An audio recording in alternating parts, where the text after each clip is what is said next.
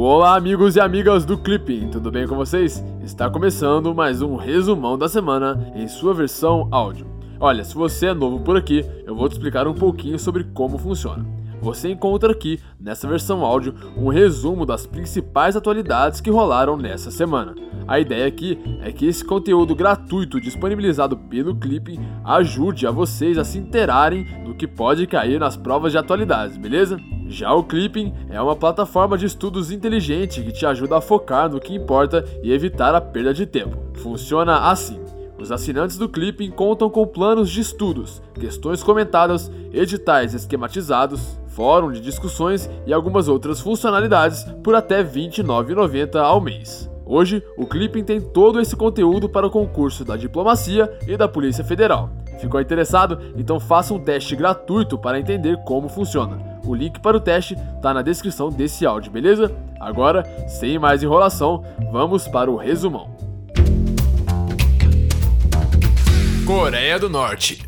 Na terça-feira, ocorreu o histórico encontro entre o presidente norte-americano Donald Trump e o líder coreano Kim Jong-un em Singapura. Segundo as notícias, os dois dirigentes assumiram em declaração conjunta o compromisso de unir esforços para construir um regime de paz duradouro e robusto na Península Coreana. De acordo com Trump, os Estados Unidos poderão suspender os exercícios militares com a Coreia do Sul e retirar os soldados estacionados nesse último país e também no Japão. Na quarta-feira, após o encontro, Trump também teria anunciado que não há mais ameaça nuclear da Coreia do Norte. Na quinta-feira, o secretário de Estado norte-americano Mike Pompeo anunciou que não haverá alívio das sanções à Coreia do Norte até que o país se desnuclearize. Segundo a notícia, a imprensa norte-coreana havia notificado que os líderes haviam concordado com um processo passo a passo, o que foi interpretado como um aval norte-americano para concessões à Coreia do Norte. Estados Unidos. Na sexta-feira passada, durante a reunião de líderes do G7 no Canadá, o presidente norte-americano Donald Trump pediu a reincorporação da Rússia ao grupo. Segundo as notícias, apenas o primeiro-ministro italiano Giuseppe Conte teria apoiado o pedido norte-americano. Ainda de acordo com as notícias, o tema comercial também foi abordado na reunião. Na terça-feira, os Estados Unidos inauguraram uma nova embaixada de fato em Taiwan. Segundo a notícia, o Ministério Exterior chinês manifestou preocupação com o fato e reiterou que a queixa formal havia sido apresentada a Washington por violação de acordos diplomáticos e interferência em assuntos internos chineses. União Europeia no domingo, o governo da Itália anunciou o fechamento de seus portos ao navio Aquarius, que carregava 629 imigrantes resgatados no Mediterrâneo. Segundo as notícias, o governo italiano exigiu que Malta permitisse a entrada do barco, que afirmou não possuir competência no caso. Na segunda-feira, a Espanha anunciou que receberá o barco Aquarius após o impasse dos governos italianos e maltês. Na terça-feira, o governo da Macedônia concordou em mudar mudar o nome do país para República da Macedônia do Norte. Segundo a notícia, a mudança encerraria um longevo conflito com a Grécia, que sugere as pretensões territoriais da Macedônia sobre a região grega de mesmo nome ao norte do país. Ainda de acordo com a notícia, por essa razão, a Grécia teria bloqueado o acesso da Macedônia à União Europeia e à Organização do Tratado do Atlântico Norte, a OTAN. Oriente Médio.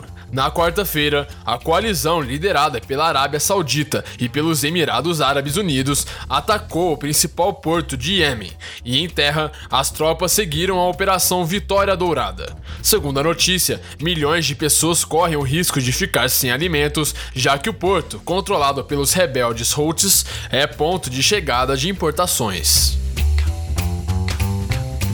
América Latina e Caribe.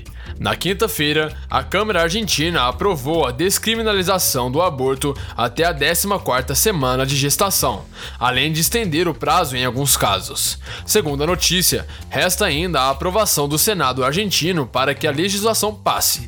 Se aprovada, a Argentina seria, junto ao Uruguai e a Cuba, um dos poucos países da América Latina a permitir o aborto. Ainda na quinta-feira, foi convocada uma greve geral na Nicarágua contra o governo do presidente Daniel Ortega.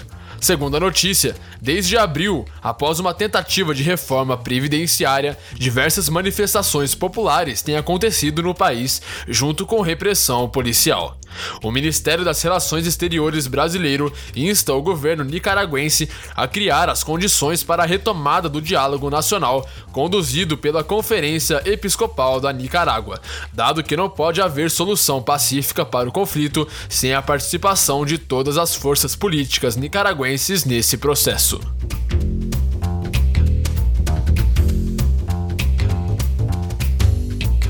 Política externa brasileira. Na sexta-feira passada, encerrou-se a primeira rodada negociadora de um acordo de livre comércio entre Brasil e Chile.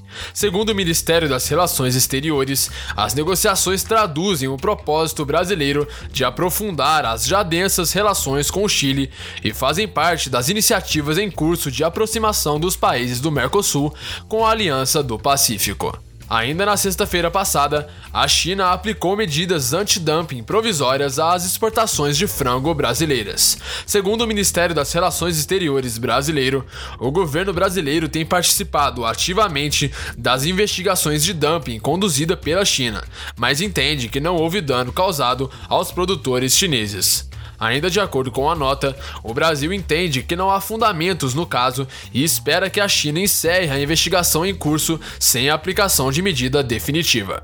Na terça-feira, a deputada federal Mara Gabrilli foi eleita para integrar o Comitê das Nações Unidas sobre os Direitos das Pessoas com Deficiência, o CDPD para o mandato de 2019 a 2022. Segundo a notícia, Gabriele será a primeira representante do Brasil no CDPD, refletindo o compromisso do país com o tema, além dos esforços e avanços das políticas nacionais para a promoção de direitos de pessoas com deficiência. Meio Ambiente na quarta-feira, a União Europeia anunciou um aumento de 27% para 32% de sua meta de consumo de energias renováveis até 2030. Segundo a notícia, o Parlamento Europeu teria reivindicado inicialmente a meta de 35%, porém o compromisso de 32%, com possibilidade de revisão em 2023, foi estabelecido como meio termo. Economia na quarta-feira, o Banco Central norte-americano, o Fed, na sigla em inglês, anunciou o aumento da taxa básica de juros dos Estados Unidos em 0,25%. Segundo as notícias, esse teria sido o segundo aumento de juros só em 2018, mas quatro aumentos estariam previstos para o ano. Ainda de acordo com as notícias, a medida foi justificada pelo Fed diante da queda do desemprego, do aumento dos gastos e da alta da inflação. Ainda na quarta-feira, após o anúncio do Fed, o Banco Central, o Bacen, atuou para limitar a alta do dólar no Brasil.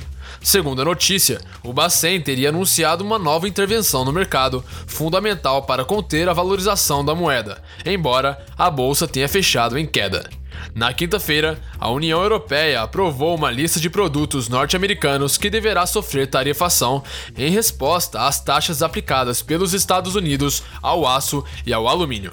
Segundo as notícias, as medidas foram aprovadas por unanimidade, mas ainda deverão ser aprovadas pela Comissão Europeia no próximo dia 20.